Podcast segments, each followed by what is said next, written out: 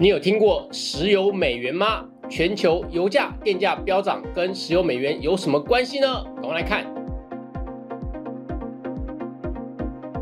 社长聊天室秒懂财经关键字，大家好，我是峰哥。石油与天然气等能源价格飙涨，连一向控制物价相对稳定的台湾也挡不住了。经济部宣布，平均调涨电价八点四趴。工业用电大户调涨十五趴，但小商家跟一般民生用电则未调涨。说实话，以政策推动来说，这是个很高明的策略。因为根据台电统计，约九十七趴用户没有被涨到，推行的阻力会比较低。只是被大涨的工业用户铁定很不开心。不过从大面向来看，不管是地缘政治冲突，或者是减碳政策的需要。便宜能源短期间铁定是不存在了，这可能导致越来越多工业用电大户必须要朝自己发电的趋势走。事实上，台湾确实很难再撑住油电的价格，因为高价能源已经是长期趋势。为了吸收能源商品涨幅，中油到四月底累计亏损已经达到七百五十一亿，超过半个资本额。其中，光是今年第一季为了天然气而吸收的差价金额就达到新台币五百一十七亿元，而台电到今年四月底则是亏损了四百六十九亿。即便在这波调涨电价之后，台电预估全年亏损破千亿的几率仍然相当大。有人担心企业被大涨电价，最终还是会反映到物价上，这确实很有可能。但如果中油跟台电持续吸收亏损，这两家国营事业的赤字最终还是要全民买单，所以该来的终究还是躲不掉。我们可以来看美国，它的物价是相对比较不管制的，所以在六月十一号的时候，它每加仑的油价突破了五美元，这是历史新高。我们在前几集的影片中有谈到一位住在路易斯安那州。斯莱德尔是美国的老师，他光是加油的费用就暴增了七十五趴。本来是中产阶级的他，竟然不得不卖血补贴家用，而且这还只是加油费用，因为能源价格若大涨，而且居高不下，各行各业最终都要涨价。今天这集节目，我们就来探讨一下，这可能是影响未来十年最重要的趋势之一，也就是石油跟天然气价格以及它们背后的支撑货币。货币目前就是石油美元。你可能会觉得奇怪，石油是石油，美元是美元，为什么要说石油美元？这背后是有货币争霸的历史的。我们话说，英镑衰弱之后，美元就崛起，成为全球最强势也最通行的货币。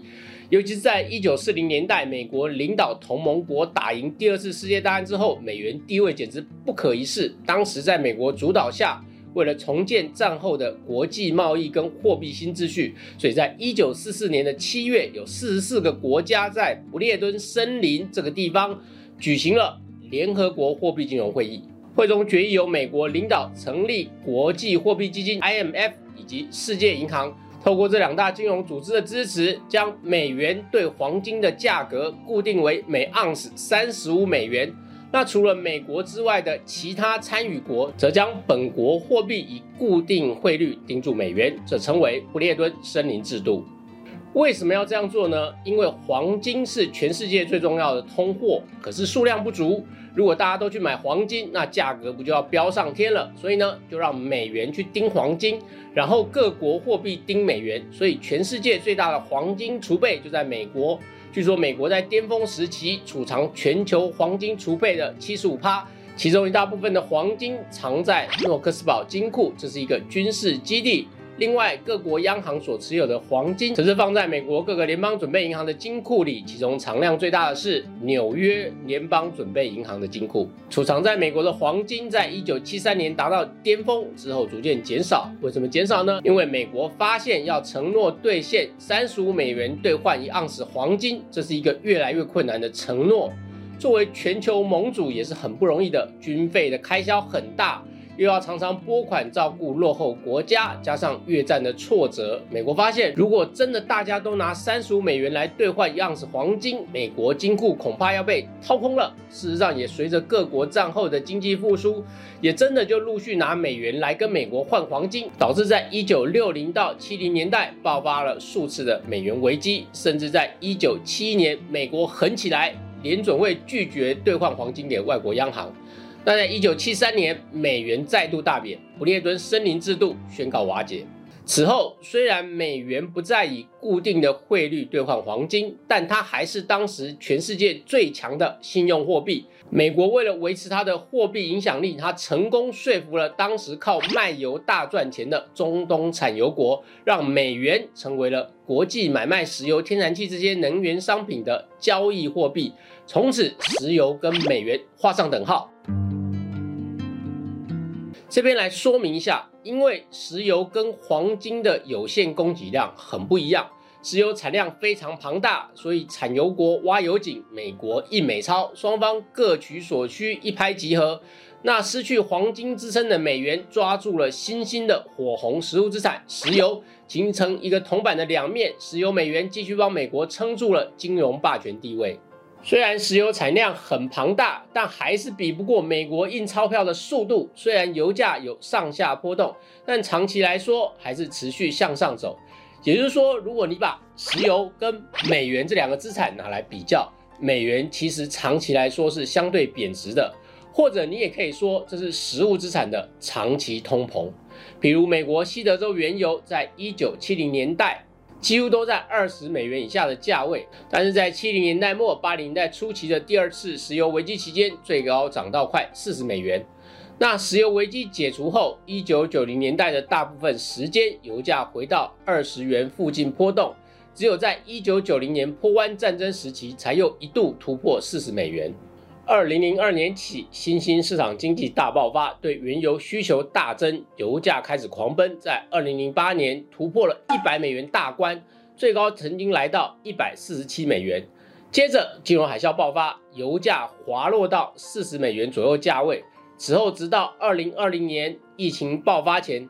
油价还是都能站在四十美元以上，只有在极少数的状况下有短暂的跌破四十美元。虽然在二零二零年疫情的爆发期间，大家应该记忆很深刻，就短暂出现了负油价现象。不过这是当时期货交割问题造成的特殊状况，并非供需常态。所以在疫情解封后，加上俄乌战争以及全球对减碳能源的重视，让油价再一次破百。但两次油价破百的背后因素很不一样。在二零零七到二零零八年的油价破百，是因为新兴市场需求太强劲所造成，并非供给面出状况。那最近这一次的破百背后的因素更多来自。供给不足，除了俄罗斯被限制出口外，由于全球例行减碳政策，使化石燃料产业面临生存压力，对于新增产能的投资不足。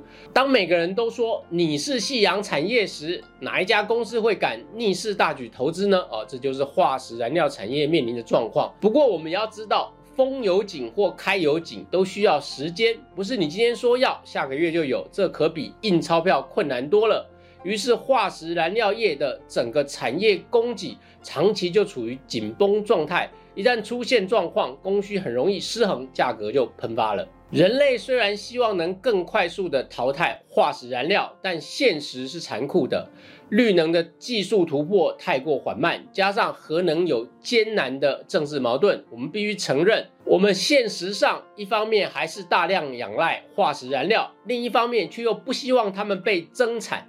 这个内在的矛盾注定让能源价格遇小不易，而且在这个过程中，因为石油美元的定价效应，如果该国货币对美元贬值，对这个国家而言，通膨问题就会雪上加霜。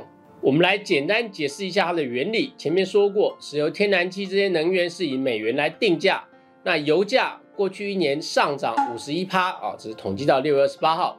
欧洲天然气过去一年上涨两百五十三趴，亚洲天然气过去一年上涨一百九十一趴，所以我们如果用另外一个方法来说，就是拿石油跟天然气跟美元来比价，石油跟天然气是大幅升值，美元则是贬值。但如果拿美元跟新台币来比价呢？过去一年是美元强，台币弱，台币对美元贬值了六点二趴。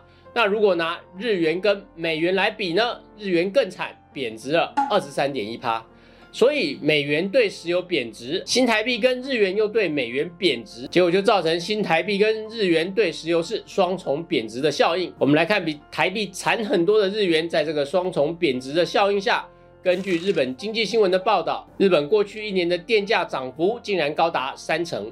高油价恐怕不会是短期趋势而已，而随着美国升息，美元币值转强也不是短期趋势。